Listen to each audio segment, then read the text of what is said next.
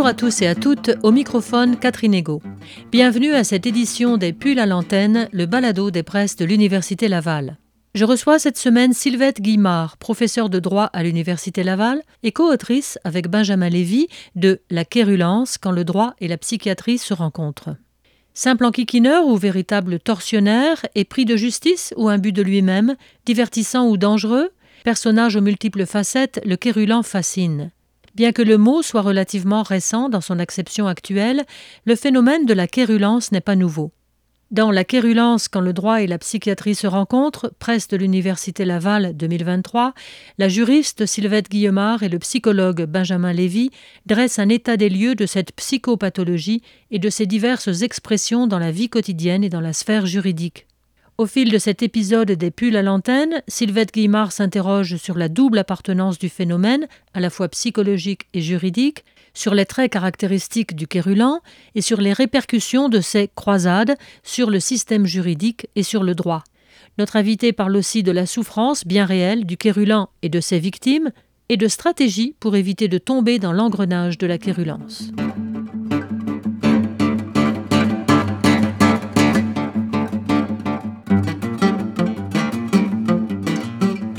Sylvette Guillemard, bonjour. Bonjour madame. Vous êtes la co-autrice avec Benjamin Lévy d'un livre qui s'intitule La quérulence, quand le droit et la psychiatrie se rencontrent, paru aux presses de l'Université Laval en 2023. Est-ce que vous pouvez nous donner une définition rapide de la quérulence? La quérulence, c'est une pathologie qui est issue, je dirais, de la paranoïa principalement, qui pousse les citoyens à intenter des actions en justice pour un oui, pour un non. Ça, c'est la définition la plus simple, mais je pense qu'elle englobe bien des éléments. Vous, Sylvette Guimard, vous êtes diplômée en droit, vous êtes juriste, et votre co-auteur Benjamin Lévy, il est psychologue, et il est formé en psychopathologie et psychanalyse. Donc la quérulence, elle est au confluent de la psychologie et du droit. Vous avez commencé en disant que c'était une pathologie. Alors, la difficulté, c'est que de plus en plus, on appelle quérulent des gens qui, à mon point de vue, ne sont pas quérulents. Parce qu'il faut vraiment les deux éléments dont j'ai parlé, la pathologie qui est examinée ou révélée par les psychologues, mais en réalité aussi par les psychiatres et par les psychanalystes. Et cette pathologie-là, elle prend une ampleur particulière lorsque le sujet entre, si j'ose dire, dans le système judiciaire. C'est-à-dire que c'est son choix d'entrer dans le système judiciaire. Donc cette pathologie-là le pousse à entrer dans le système judiciaire. C'est d'ailleurs un peu pour ça qu'on a choisi cette structure du livre, c'est de commencer par une partie psychologique, psychanalytique, psychiatrique, parce que il faut être atteint, je dirais, pour intenter des actions en justice continuellement. Cette maladie-là, un de ses symptômes, c'est de poursuivre en justice continuellement. Donc ceux qu'on appelle les quérulents mais qui ne vont pas jusqu'à la justice sont simplement des gens de mauvaise humeur Moi je les appelle des enquiquineurs professionnels, les autres. Mais pour moi, ce ne sont pas des quérulents. Il y a vraiment une dimension judiciaire importante pour pouvoir parler de quérulents. Quelle est l'étendue du problème au Québec ou au Canada? Est-ce que ça se compte en nombre de cas, en heures? On peut comptabiliser le nombre de quérulents que nous avons au Québec, enfin une partie des quérulents, puisque quand quelqu'un est déclaré quérulant par le système judiciaire, ce n'est pas une question médicale. C'est le juge qui pose un diagnostic judiciaire, c'est-à-dire qu'il prend note du comportement de certains plaideurs, disons, et soit à la demande des autres parties, soit spontanément, comme on dit, proprio motu, il déclare la personne quérulante. Cette déclaration s'accompagne toujours d'une inscription sur des registres de personnes euh, quérulantes, etc., qu'on trouve sur les sites des différentes juridictions. Actuellement, toutes juridictions confondues, c'est-à-dire Cour du Québec, Cour supérieure et Cour d'appel, au Québec, il y a environ 300 personnes inscrites sur la fameuse liste des quérulants. Et cette liste, est-ce qu'elle est publique? Alors oui, c'est un peu curieux. On dit que c'est un registre public, mais c'est pas une affichette collée sur les portes du palais de justice. C'est à moitié public puisque tout le monde peut avoir accès au site web d'une juridiction. Il y a effectivement très visible registre des personnes déclarées quérulantes ou registre des personnes devant obtenir une autorisation pour plaider en justice. On clique, en fait c'est un moteur de recherche, c'est pas vraiment un registre. On clique, là on a un petit formulaire où on met le prénom et le nom de la personne. Et si la personne est quérulente, on a le ou les jugements qui la déclarent quérulente. On a juste ce qu'on appelle le dispositif, on n'a pas tout le blabla précédent et, le fond de l'histoire, où la Cour supérieure euh, déclare Monsieur X quérulent, etc. Mais c'est bien sûr que à partir de là, si on veut rechercher le jugement, on peut le trouver. Mm. Mais ça demande quand même un petit effort. Donc c'est à moitié public. D'ailleurs, il y a un des quérulents qui a contesté la constitutionnalité de ce registre public en disant que ça portait atteinte à sa personne et que c'était donc contraire aux chartes. Les tribunaux lui ont dit que d'abord, par définition chez nous, la justice est publique, donc c'est normal que ce soit accessible, et que la Constitution permet à tout le monde d'ester en justice, mais pas d'abuser de la justice. Quelles sont les conséquences pour Monsieur X qui est inscrit sur le registre?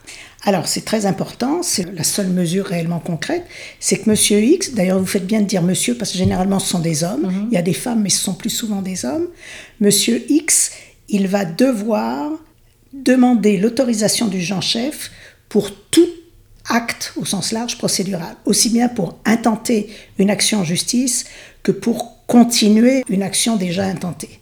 Donc il n'a pas l'accès libre, je dirais, comme vous ou moi, au palais de justice ou au système judiciaire. Est-ce que c'est un déni de justice? Est-ce que quand le registre a été mis en place, la magistrature a trouvé ça un peu particulier ou? Ah non, ça la soulage, la magistrature.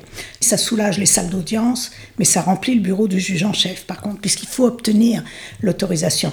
Non, non, à mon point de vue, en tout cas, et je pense au point de vue de la magistrature, c'est une très bonne mesure, parce que le quérulant qui veut continuer une action déjà entreprise ou en intenter une nouvelle, la porte de la justice ne lui est pas fermée. Il doit demander l'autorisation. Et le juge en chef, pour tester la validité de la demande de M. X, suit une espèce de protocole, si vous voulez, puis vérifie que la demande qui est portée devant lui n'est pas la même demande que le jugement qu'il a déclaré quérulente, ou la même affaire, ou n'est pas une façon biaisée de reposer la même question, etc., etc. Et si jamais toutes les réponses sont non, le quérulant va pouvoir rester en justice. Comme je dis, il a bien le droit de divorcer après tout. Donc il faut bien qu'il ait accès à la justice. Mhm. Et d'ailleurs ça, ce serait inconstitutionnel de barrer complètement la porte à la justice.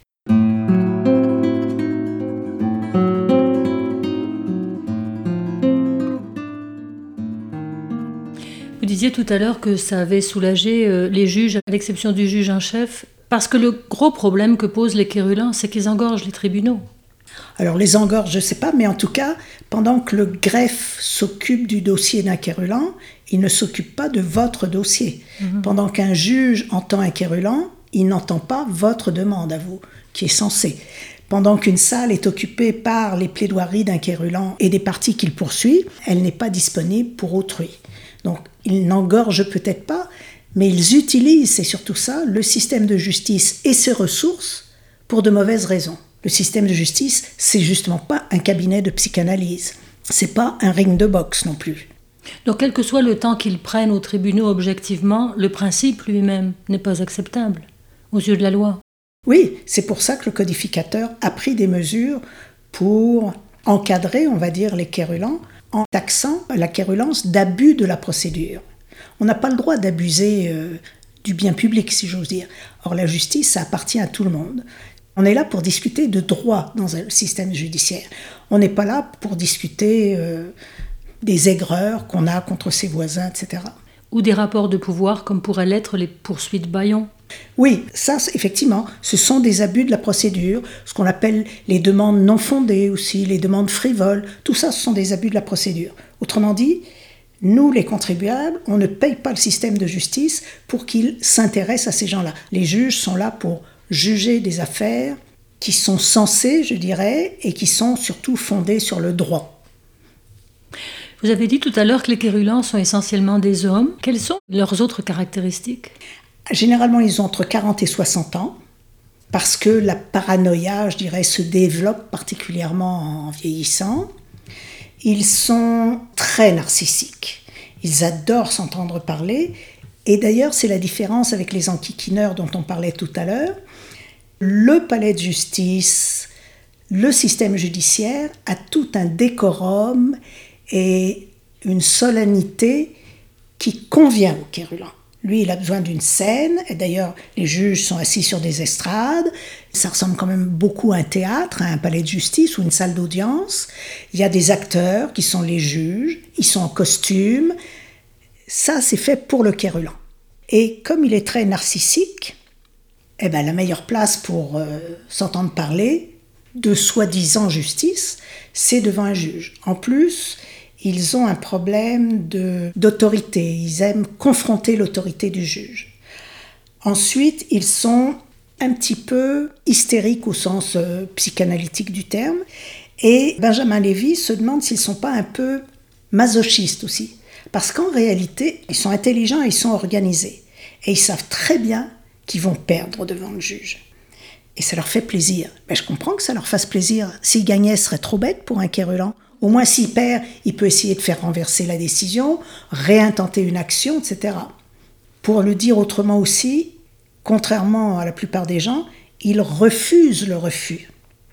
C'est-à-dire que quand on perd, quand un citoyen ordinaire ou un justiciable ordinaire perd sa cause devant les tribunaux, ben c'est pas drôle, mais au bout de 15 mm. jours, on s'en remet. Le quérulant, jamais. Lui, il va chercher par tous les moyens à faire renverser, à donner tort au juge de première instance, etc. La quérulence est très liée à la propriété.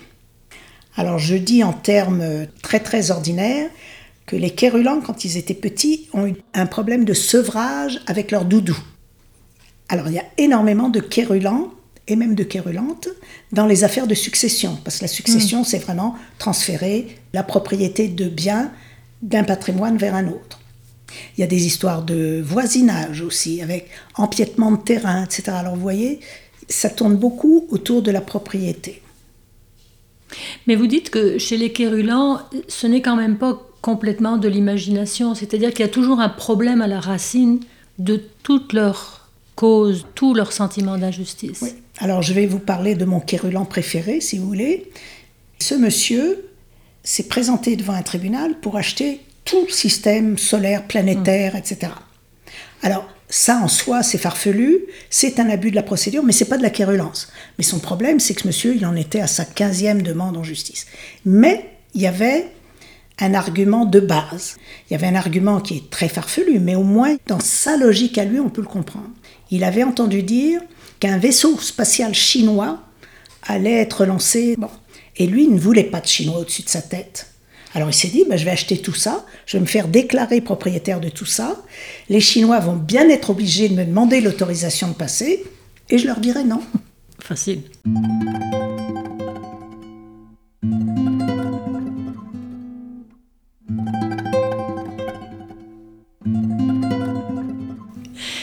Ça, c'est un, cas un petit peu, un peu cocasse, un peu drôle. poétique, mais, pathétique, oui. Euh, oui, poétique aussi, c'est vrai. Mais il y a des cas qui sont plus dramatique comme Valérie Fabricante, par exemple. Ben oui.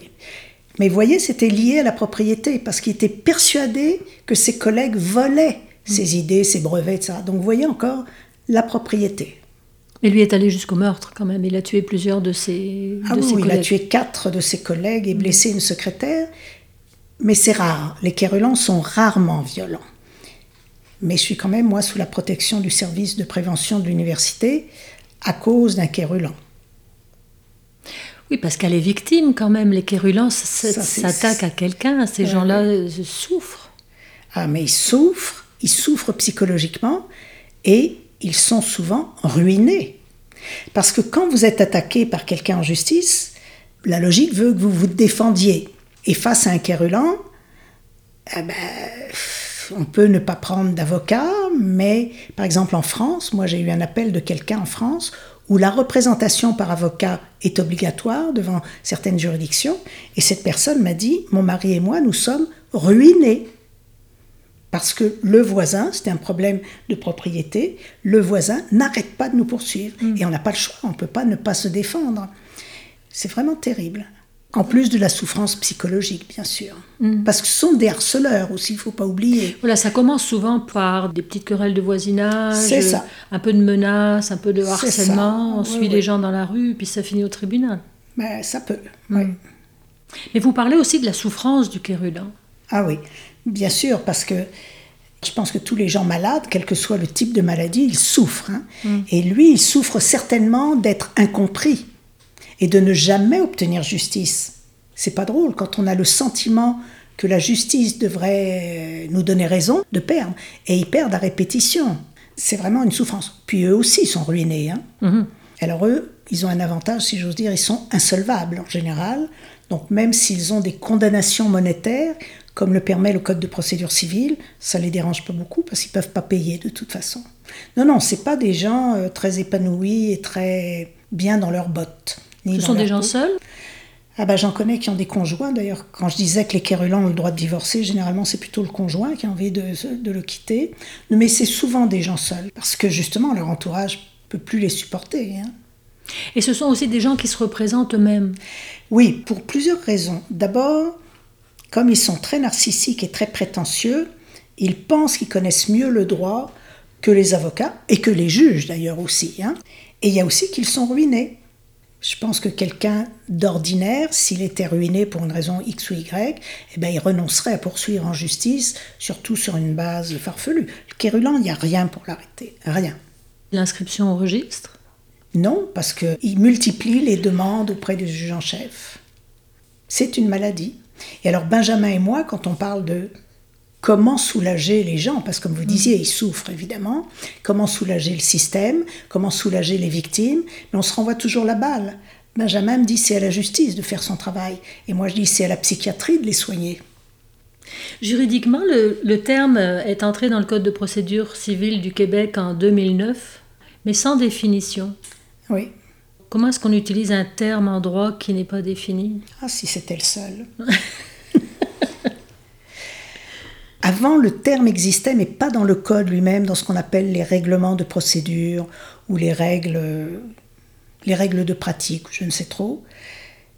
Et je pense que ce n'était pas défini, ça s'appelait les plaideurs vexatoires et mm. frivoles. D'ailleurs, c'est une traduction de l'anglais. Hein. Et puis Kérulan est apparu, puis je ne sais pas, tout le monde a compris ce que ça voulait dire, apparemment. Alors évidemment, la jurisprudence s'est rapidement euh, emparée du terme et l'a décrit, l'a expliqué. Si c'est entré dans le Code de procédure civile, est-ce que c'est parce que le problème s'était intensifié?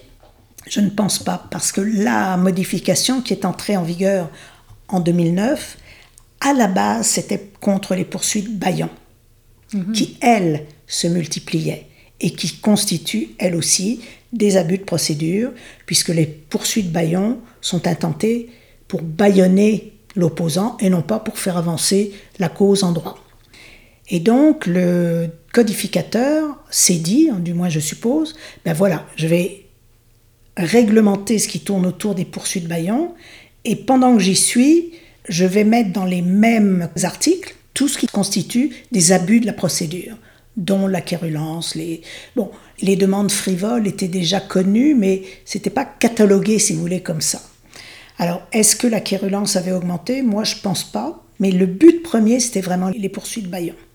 Donc ça n'a pas augmenté, puis ce n'est pas nouveau non plus. Il faut remonter à Aristophane avec les guêpes. Oui, oui, non, c'est pas nouveau. Mais ce qui est peut-être nouveau, c'est que jusqu'à il y a peut-être une centaine d'années, en tout cas dans la littérature, ce sont les gens de robe les juristes qui étaient quérulents. Mhm. D'ailleurs, Benjamin me taquine en disant, puisque moi je suis membre du barreau, que pour être avocat, il faut quand même être tout à fait à la limite. Hein. non, non, mais c'est pas nouveau du tout. Ben, D'ailleurs, il y a encore des avocats quérulents. Hein. Mm. Nous avons encore des avocats quérulents. C'est pas nouveau. C'est une espèce aussi de soif de justice, de soif de, vous savez, les redresseurs de tort, les choses comme ça. Ce qui est intéressant en France, c'est que les quérulents, même si ça n'existe pas, le Code de procédure civile ne les connaît pas, enfin, les sujets qu'étudie euh, Benjamin, ils ont une tendance qu'on n'a pas chez nous à vouloir faire école, c'est-à-dire ils veulent obtenir justice, évidemment pour eux-mêmes, mais pour tous les gens qui sont dans le même cas qu'eux. Alors que chez nous, ils sont beaucoup plus individualistes, c'est leur problème, c'est tout. Et ça s'explique comment? Ah, moi j'ai une idée, mais je ne sais pas du tout. D'ailleurs, on l'a reprise dans le livre, mais bon, je ne sais pas. C'est qu'en Amérique du Nord, on a une société beaucoup plus individualiste. Mhm. D'ailleurs, à la base, nos constitutions sont rédigées de façon tout à fait différente. Tous les hommes, d'une part, donc c'est collectif, sont égaux, etc. Et chez nous, c'est chacun a le mhm. droit de. Donc c'est vraiment individuel contre une sorte de collectivité. Donc le quérulant, comme beaucoup de gens d'ailleurs, en Amérique du Nord, il s'occupe de ses problèmes, de sa personne, puis voilà. Alors qu'en France, le paranoïaque, disons, dont on parle, c'est important pour lui de montrer qu'il se dévoue pour la bonne cause, mais qu'il n'est pas mhm. seul.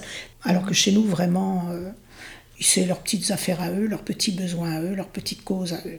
Ils veulent pas faire jurisprudence, si j'ose dire.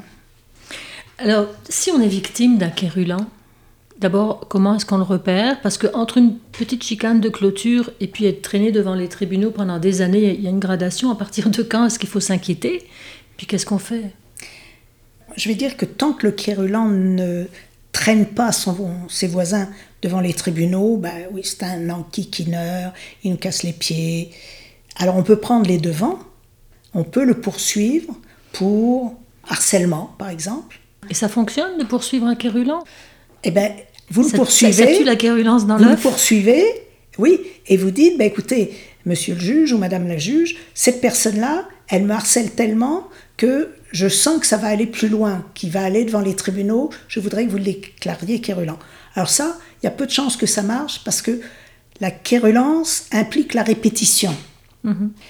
Mais la prochaine fois où ce monsieur ou cette dame qui a cassé les pieds à son voisin se trouve devant les tribunaux, là on va dire ah c'est quand même quelqu'un qui a une propension à la quérulence. À la première offense, si je peux dire, il n'y a pas lieu de s'inquiéter, mais on peut quand même dire au juge que on est inquiet. Le juge va vous dire mais non, il n'y a pas lieu de déclarer quérulant maintenant, peut-être, mais à la deuxième fois, oui.